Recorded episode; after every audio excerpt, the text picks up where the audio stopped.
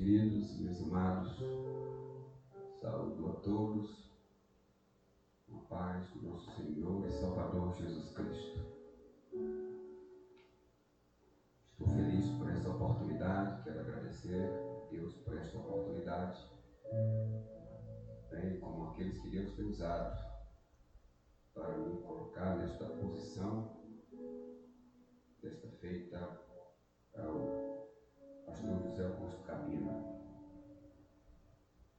grato porque eu reconheço que não somos nada sem Deus. É impossível se fazer uso da palavra de Deus sem a ajuda do próprio Deus. Fora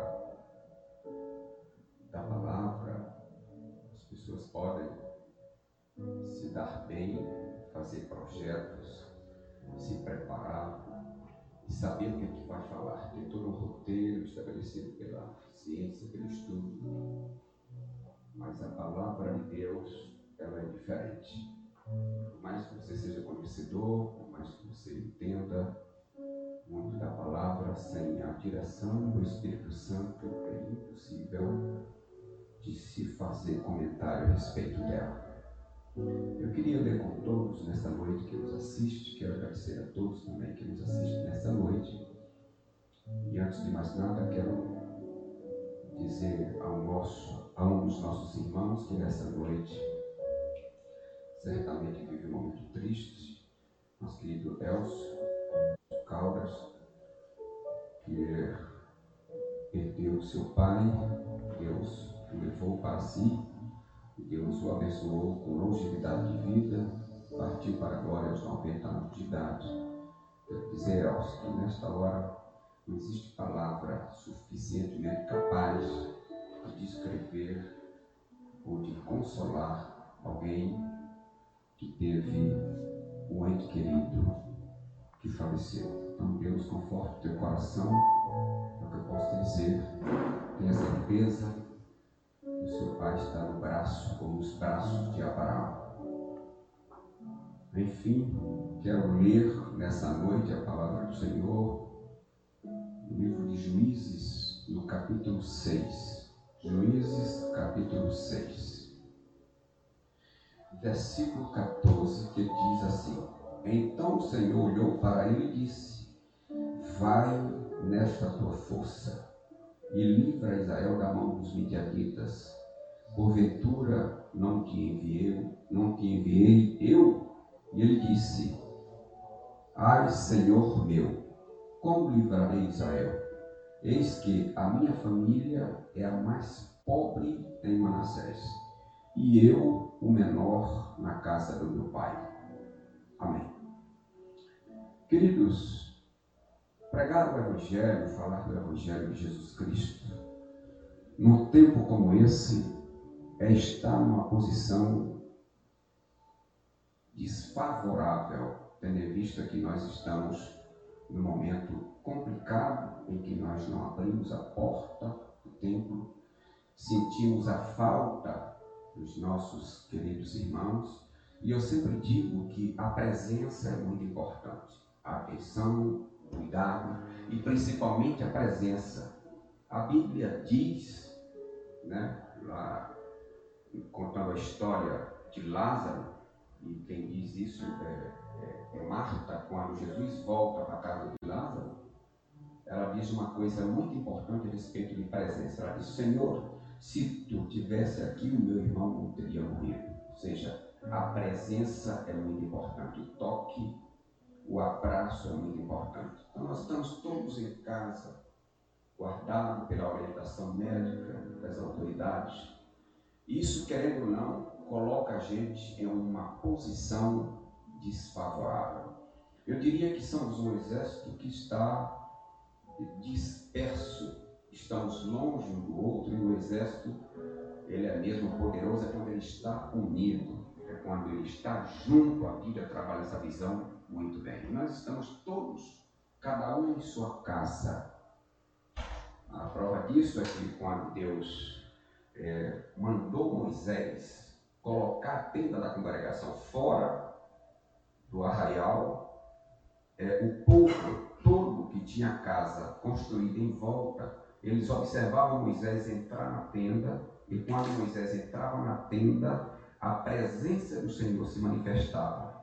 E quando a presença do Senhor chegava, era o que trazia alegria para o povo, porque estavam cada um na sua casa.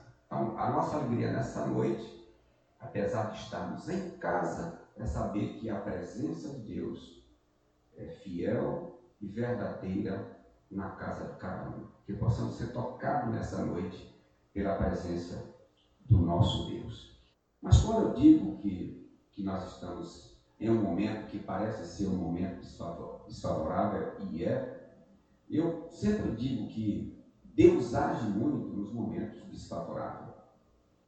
Deus deixou na sua palavra muitas histórias escritas, inspiradas pelo seu Espírito Santo, em que o seu povo viveu momentos desfavoráveis.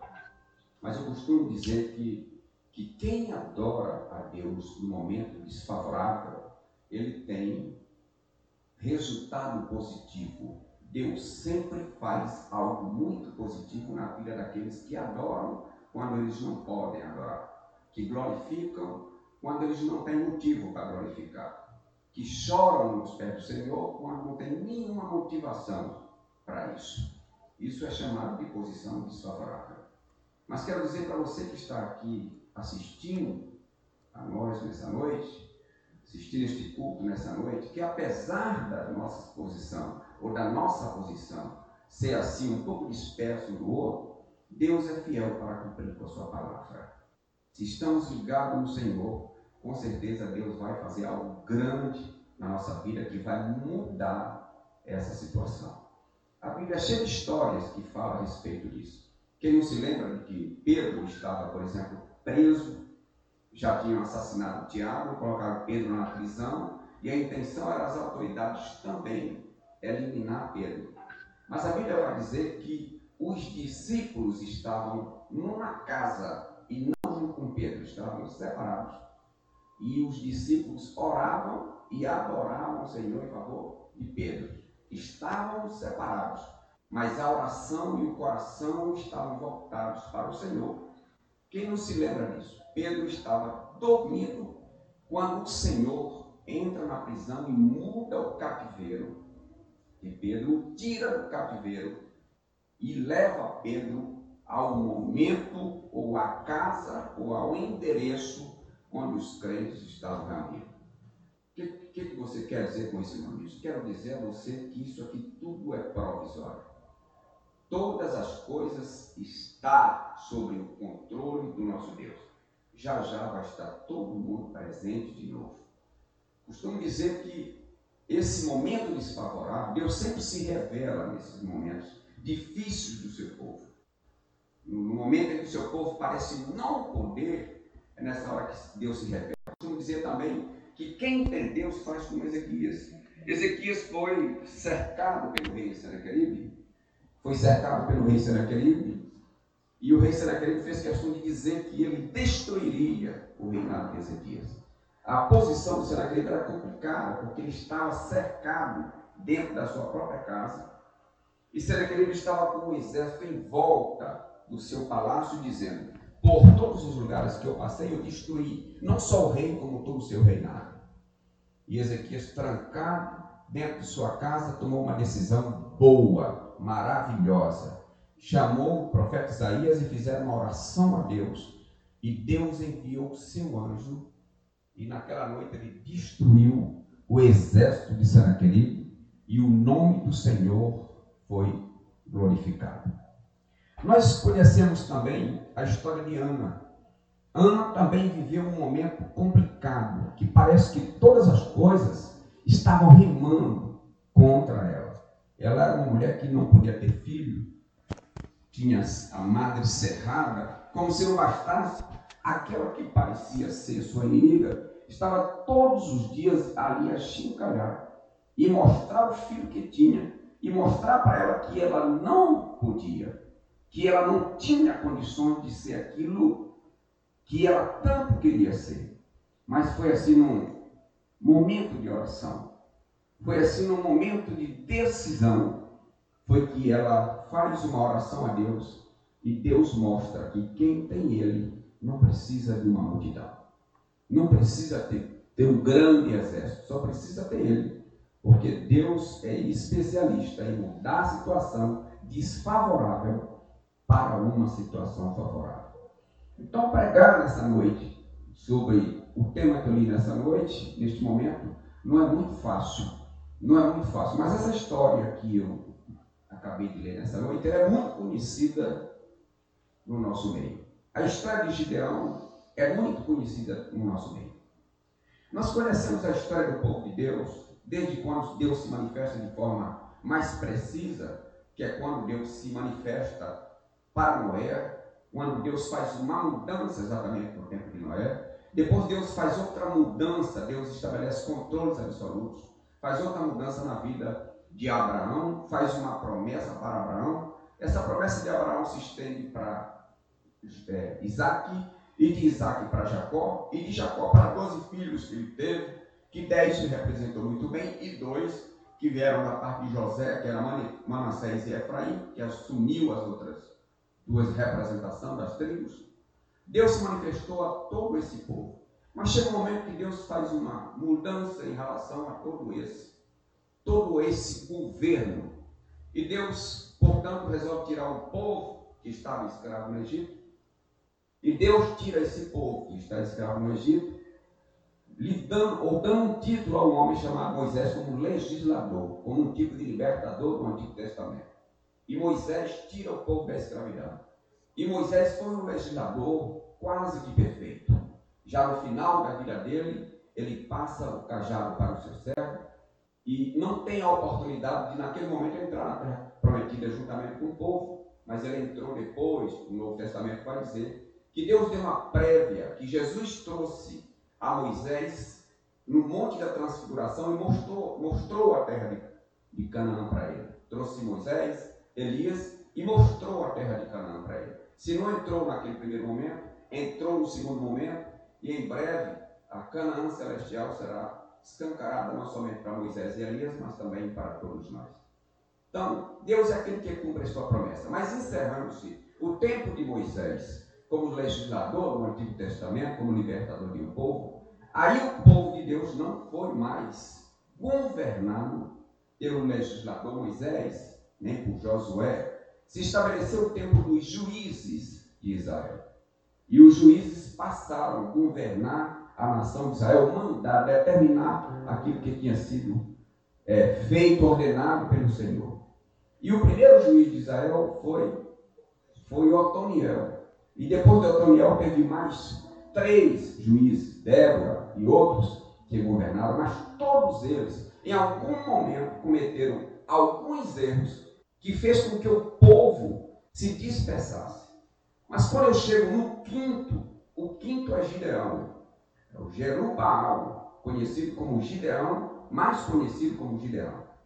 Gideão tem uma missão difícil, porque quando Gideão aparece no cenário da Bíblia, faz sete anos, exatamente sete anos, que o povo está disperso. O povo de Deus está andando como, ovelha, como ovelhas que não têm está perdido, andando sem orientação, sem governo, sem entender muito bem o que estava acontecendo. Quando o Gideão aparece no cenário da Bíblia, a gente vai ler que a nação de Israel não tinha mais ânimos para nada. A nação de Israel estava vivendo um momento do avesso, um momento contrário. A mente, creio eu, que a mente do povo de Israel estava tão cega que ninguém mais buscava Deus, que ninguém mais encontrava o caminho da adoração. Parece que o povo, durante esses sete anos, perderam o senso, a sensibilidade do grande Deus que teve e que tinha a nação de Israel. Eram sete anos subjugados pelos amalequitas, por nações que lhe subjugavam. Tudo que Israel plantou, plantou nesse período de sete anos, os inimigos vinham e destruíam. Os amalequitas pegavam os seus cavalos, o seu gado, todos os seus animais, quando percebia que tinha uma roça de trigo, que tinha uma plantação do povo de Israel, eles vinham e entravam na roça dos israelitas e destruía toda a colheita. Como se não bastasse destruir, logicamente, destruindo, melhor dizendo, ele eliminava o poder de compra, de venda, ele eliminava a alimentação do povo, e o povo não somente foi subjugado por essas nações, como o povo passou muita necessidade, mas muita necessidade. Tudo estava remando contrário à nação de Israel, porque a nação de Israel tinha esquecido o Deus de Israel por algum motivo. Foi sete anos espécie. Mas chegou o momento que tinha alguém que resolveu plantar uma roça de trigo.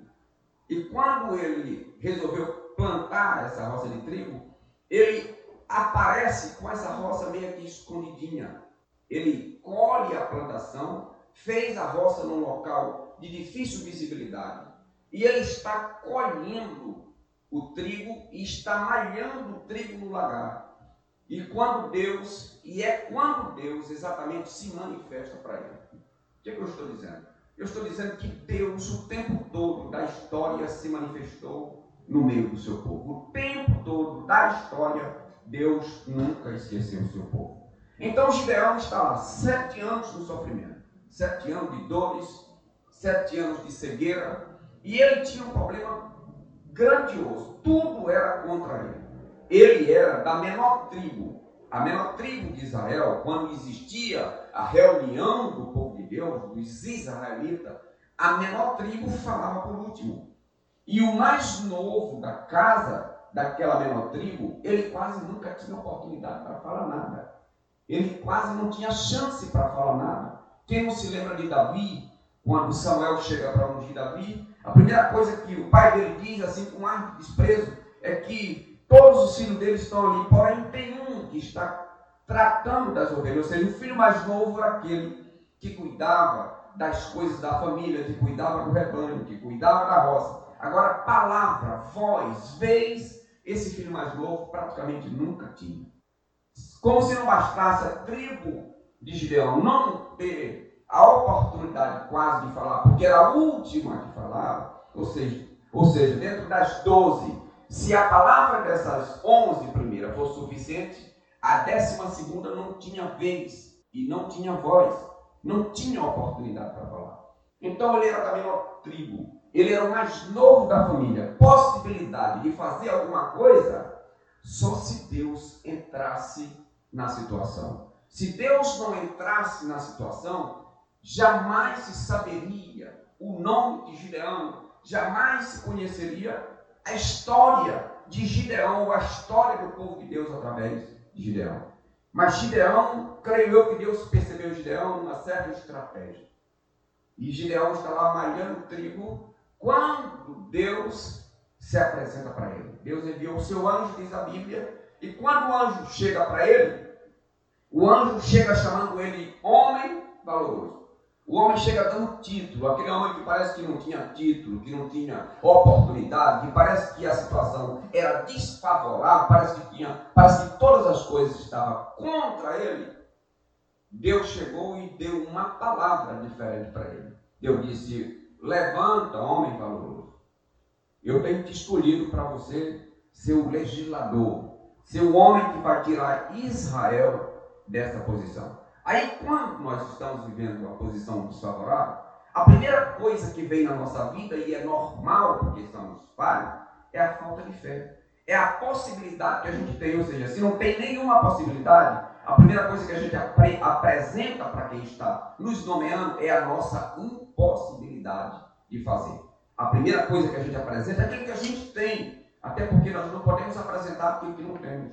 Então, Gideão apresentou para Deus exatamente a deficiência dele, a fragilidade dele, a impossibilidade dele. Ele apresentou para Deus a incapacidade dele. Ele disse: A minha família é a mais pobre de todas, é a menor de todas. Como se não fosse a menor, é mais pobre. Como se não fosse a mais pobre, eu sou o mais novo da família. Ou seja, como que eu vou fazer algo desse porte? E Deus disse para ele: É tu mesmo que eu tenho escolhido.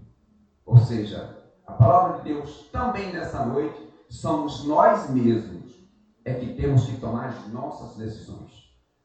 Somos nós mesmos é que temos de tomar as nossas decisões. Então o homem apresenta para Deus a sua dificuldade e Deus diz, olha, é você mesmo, não é outro. Te levanta, porque tu vai fazer algo para Deus. E Deus diz para ele, faz um sacrifício. Naquele tempo a nação de Israel estava com o altar de Baal levantado. Porque o pai dele tinha levantado e a adoração era direcionada para Baal. O altar de Baal ficava na metade de uma montanha. E Deus disse, olha, pega um novilho aí e vai sacrificar. E derruba o altar de Baal. E ele, com medo de ir durante o dia, foi, mas foi durante a noite. Convidou dez homens e subiu em direção à montanha. Chegou lá, derrubou o altar de Baal. Depois que derrubou o altar de Baal, derrubou as árvores que estavam em volta. E aí ele estabeleceu um novo altar no cume do monte. Fez um altar, ou seja, ele mesmo em, em dificuldade, mesmo em deficiência, ele conseguiu adorar o Senhor. Mesmo na dúvida, fé que balangando. Porque quando tudo está bem, a nossa fé está aprumada. Temos dinheiro, posição, casa boa, carro bom, está tudo bem, aí nós somos adoradores perfeitos. E será que somos adoradores perfeitos na dificuldade? Quando a situação é desfavorável? Será que a gente consegue fazer isso? Será que a gente consegue se render e adorar a Deus numa situação como essa? Essa era exatamente a situação de Gideão. Gideão faz o sacrifício, a cidade se levanta, vai contra ele, mas ele tem uma palavra de Deus. E o que nós precisamos é de uma palavra de Deus para mudar o nosso cenário de cativeiro. O que nós precisamos é da mão de Deus, é do agir de Deus para mudar os nossos cativeiros. Às vezes a gente está escondido entre as paredes, entre as montanhas, mas quando tem uma palavra de Deus que vem em nossa direção, essa situação ela muda. O que, que o Senhor está dizendo, irmão? Estou dizendo que essa situação toda que nós estamos vivendo, ela vai mudar ela vai mudar. O fim dela está chegando. É a palavra que eu tenho nessa noite, o fim dela está chegando. E Gideão vai. Gideão vai e quando chega o momento dele entrar em cena para valer, para guerrear, ou seja, o menor, o mais pobre, o sem vez, o João, ninguém sei é que eu posso dizer nessa noite, ele vai entrar em cena agora. É agora que ele vai descobrir a força que Deus tem. Não é a força que ele tem, não é a capacidade que ele tem, é a força que Deus tem, é a capacidade que Deus tem de mudar a história, de mudar coisas, coisa triste, mudar os nossos cativeiros para um lugar de liberdade, para um momento de liberdade. E é nesse momento, é quando ele vai entrar em cena para guerrear a liberdade. Eu creio que ele está lá e está dizendo assim: nossa, mas Será mesmo que as coisas são desse jeito? Deus já tinha falado com ele, ele já tinha servido um lanchinho para o anjo do Senhor, lá debaixo da árvore, mas agora bate uma dúvida sobre ele. Isso é normal. Às vezes a gente está numa caminhada e bate uma certa dúvida na nossa vida, e às vezes a gente quer recuar. Quer que Deus fale mais, que Deus se manifeste mais. Foi o que aconteceu com ele. Ele disse: oh, eu, eu tenho uma proposta para te fazer. Se é verdade que o Senhor está comigo, eu tenho aqui na minha mão um bolinho de lã, talvez fosse um bolinho de lã de ovelhas. Eu vou colocar aqui. Durante a noite, eu quero que tudo em volta dela amanheça enxuto e só ela amanheça molhada. No outro dia de manhã, como ele disse, só ela estava molhada e o chão estava enxuto. No outro dia ele disse, oh, tudo bem, mas eu, eu posso só mais uma vez tentar alguma coisa mais? Pode, pode tentar. Hoje eu quero que só ela esteja enxuta e toda a grama e toda a relva esteja molhada. Se isso acontecer, eu sei que tu estás comigo. E assim foi. No outro dia de manhã, aconteceu do jeito que ele disse. Estava exatamente do jeito que ele disse. Aí ele tomou tenência da coisa. Ele viu que Deus estava com ele. Mas faltava Deus fazer mais alguma coisa a fragilidade do homem andava a mil por hora. E quando ele se prepara para ir para a guerra, aí Deus fala com ele, assim, olha, por que que tu não desce lá onde está o exército do inimigo? Eles estão lá embaixo, todos postados, eram dois exércitos. Não bastasse ter, ser dois exércitos, formavam 130 135 mil soldados, dois exércitos. Era dois exércitos. Os dois juntos somavam 135 mil soldados, comandados por dois reis. Não era qualquer coisa, não. Era uma potência que estava se preparando para enfrentar um homem que era o menor da família, para enfrentar um homem que era família menor, para enfrentar um homem que não tinha oportunidade de falar, mas que Deus tinha nomeado para uma batalha. Ou seja, quando Deus me escolhe para alguma coisa, não adianta botar barreira. Aconteça o que acontecer, Deus vai tirar a muralha, Deus vai tirar a barreira. E a promessa de Deus que Ele tem na nossa vida vai ter que se cumprir, porque Deus não deixa a promessa dele cair por terra. Deus não deixa a sua promessa ser o devido cumprimento. E, ele, e Deus se manifesta para ele e diz assim: vai lá visitar o exército. E ele aqui meio que se botou um capuz na cabeça e Deus fez: não vai sozinho, leva o teu servo, puro, eu acho que é esse o nome, leva ele contigo. E ele desceu a montanha disfarçado e lá vai ele. Ele está esperando que Deus dê uma palavra para ele, dê uma estratégia para ele, para ele entrar para a guerra, para ele ir de uma vez, para Deus mostrar para ele que realmente Deus estava com ele. E ele desce que às vezes Deus fala assim, Deus nos tira do monte e nos coloca lá embaixo para a gente ver como funciona lá embaixo. Deus nos movimenta da nossa posição para fazer a gente crescer, para fazer a gente mudar, para fazer a gente pensar de forma diferente. Ele desceu da montanha, foi lá embaixo, passando no meio das barracas.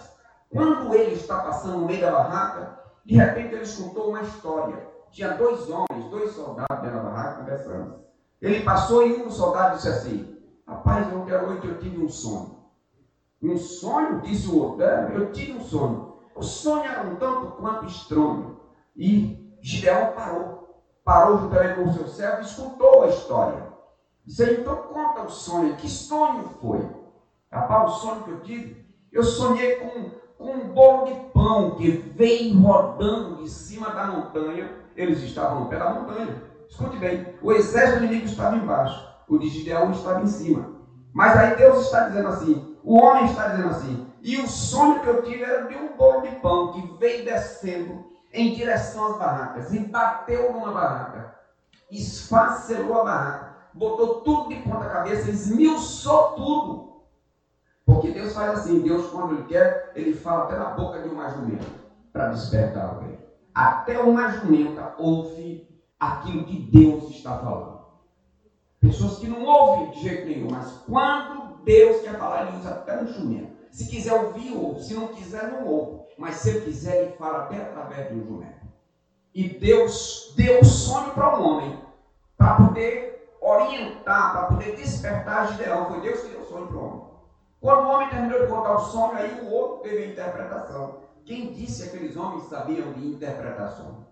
Eu fico pensando, quem disse que aquele soldado entendia de inter, interpretações? E eu creio que Deus deu um sonho para um e deu uma interpretação para outro. Enquanto um contou, disse assim, ah, eu sei a interpretação do sonho. E você sabe a interpretação do sonho? Então conta aí qual é a interpretação. Aí ele disse assim, esse pão de bolo que desceu a montanha e bateu sobre a barraca e destruiu tudo, não é outra coisa. Isso é a espada de Gideão, filho de Joás certamente ele vai descer com seu exército e vai destruir tudo. Quando os homens terminam de contar o sonho e também a interpretação do sonho, Gideão agora estufa o peito, está um gigante. Porque tudo de prova que ele queria que Deus desse para ele, para saber se ele era o escolhido para fazer aquela obra, Deus já deu. Agora ele não tem mais dúvida. Ele sobe de montanha acima e diz assim: arruma o povo aí.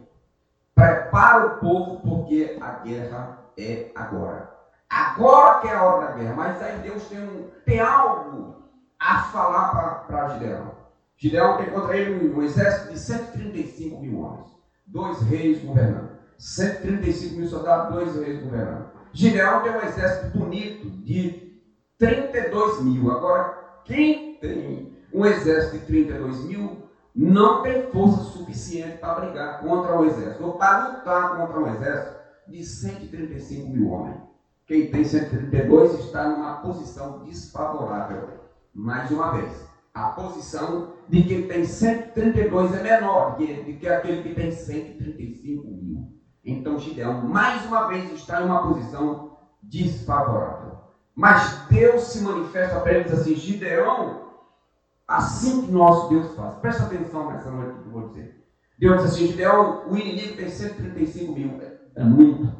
Mas tu tem 130, tu tem 32 mil. Então, para tu saber que a honra é minha, que a glória é para mim, que o louvor é para mim, que a adoração é para mim, eu acho que o teu, teu exército é grande demais para o exército inimigo. Se fosse eu, ia assim, Senhor, mas te lembra que lá é 135 mil, o meu é só 32, então já estou em desvantagem. Aí Deus faz o seguinte: eu quero que você fique mais, eu quero que a sua desvantagem seja mais ainda. Eu quero que a sua desvantagem seja mais ainda. Eu acho que teu exército com 100, com 32 mil é muito grande, Gideão. Eu quero que tu elimine uma parte do exército. Aí Gideão, eu imagino ele pensando assim, nossa, mas é, 100, é 32 mil contra 135 mil, já estou desvantagem. Ele quer para diminuir o exército. E aí Deus diz para ele, diminui porque tem muita gente.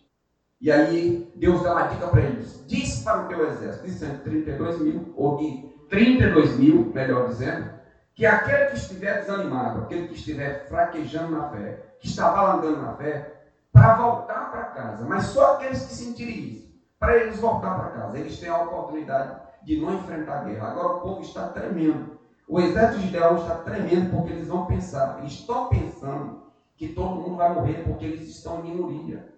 É muita pouca gente, é pouco soldado para 135, para 135 mil. Então aqueles que estavam morrendo de medo voltaram para casa. Voltou 22 mil.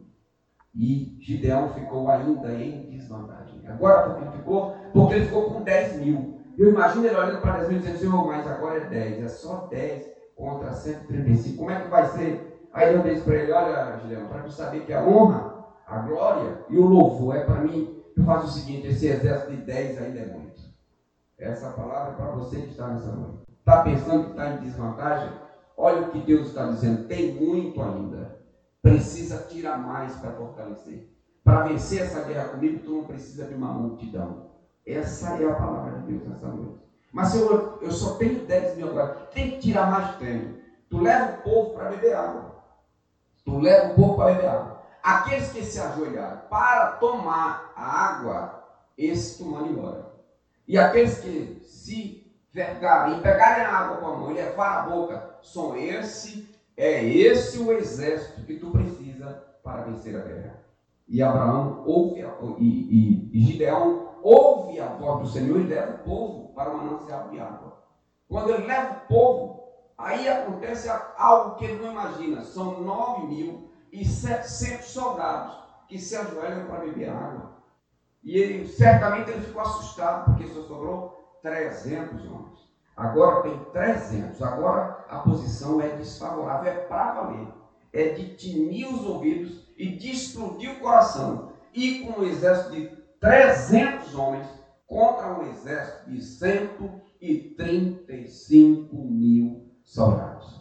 E Deus disse para Olha, Gideão, agora certo, o exército é esse, só tem 300. E Senhor, eu imagino, Senhor, como é que eu faço agora com esses 300?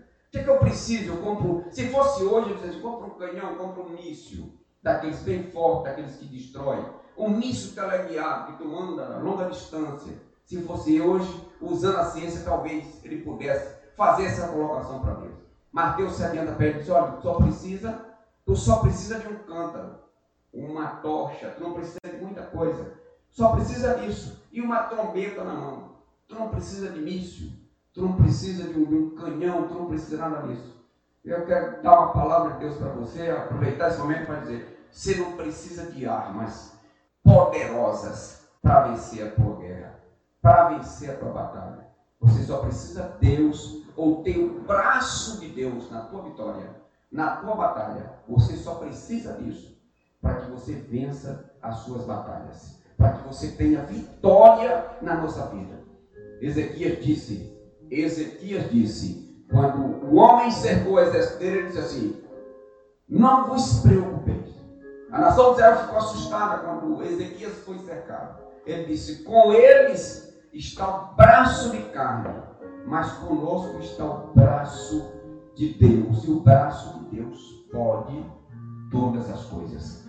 E Gideão ouve a voz de Deus, ouve o comando de Deus, E Gideão pegou o exército e dividiu entre três partes. Deus disse: divide esse exército de 300 homens. Divide três de 100. E assim ele fez, cercou o exército inimigo. E na hora ele deu brado orientado por Deus. Ele disse: Tu quebra o cântaro e dá o brado, espada de Gideão, que quem vai fazer a guerra, quem vai lutar a guerra sou eu e não você. E aí isso acontece. Gideão quebra os, os cântaros, quebra o jarro e dá o grito, espada de Gideão. Quando ele dá o grito, espada de Gideão, o exército inimigo se volta contra si. Era cada um companheiro se virando contra o outro. E o exército de Gideão não precisou movimentar nada. Não precisou fazer nada. O que, que a palavra de Deus nessa noite está dizendo? Que nós precisamos é só cumprir a orientação de Deus, só fazer aquilo que Deus está dizendo. O momento é desfavorável, estamos separados. O momento não, não, não podemos tocar um com o outro, louvar juntos, estarmos reunidos, cumprimos, ouvimos a voz de Deus nessa noite. Ouvimos a palavra de Deus nessa noite. Apesar de estarmos longe, nós temos da parte de Deus, nós temos da parte de Deus a sua palavra. O braço de Deus está do nosso lado. Então, neste momento, quero dizer para você, a igreja não está vivendo um momento desfavorável. Não está, não está vivendo um momento desfavorável. Nós estamos, cada um em casa, mas Deus está conosco. Se Deus está conosco, nós não temos um braço de carne, nós temos o braço de Deus. Em breve estaremos de novo, todos na tenda da congregação, para adorar o Senhor, para exaltar o Senhor e ver a glória de Deus descer, ver a nuvem de Deus descer, com a prova de quem pode, de quem manda, quem vence as nossas guerras, as nossas batalhas. É Deus que é vivo, que é poderoso, que pode todas as coisas. Que Deus abençoe você. Que Deus guarde você. Que Deus oriente você, até todos nós que estamos aqui, todos que estão ouvindo nessa noite. Não esqueça de uma coisa: não saiamos da presença de Deus, porque nós só precisamos do braço de Deus para vencer as nossas guerras. Vou dizer de novo: tempo de coronavírus, tempo de pandemia, Deus está no controle dessa situação. Já já tudo isso vai acabar porque se não, se não fosse ter fim, estaria escrito na Bíblia. Como não está escrito na Bíblia, é mais uma pandemia que vai passar e o povo de Deus vai poder se reunir de novo, para louvar de novo, para glorificar de novo, para pregar de novo, para dizer que só Ele é Deus, para dizer que só Ele pode todas as coisas.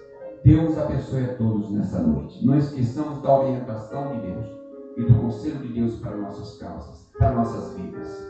Deus está no controle. Deus abençoe a todos, guarde a todos, estamos juntos. Vamos para frente, porque a batalha, nós temos que entrar nela. Mas quem vence essa batalha por todos nós é o Deus eterno. Deus abençoe a todos. Amém.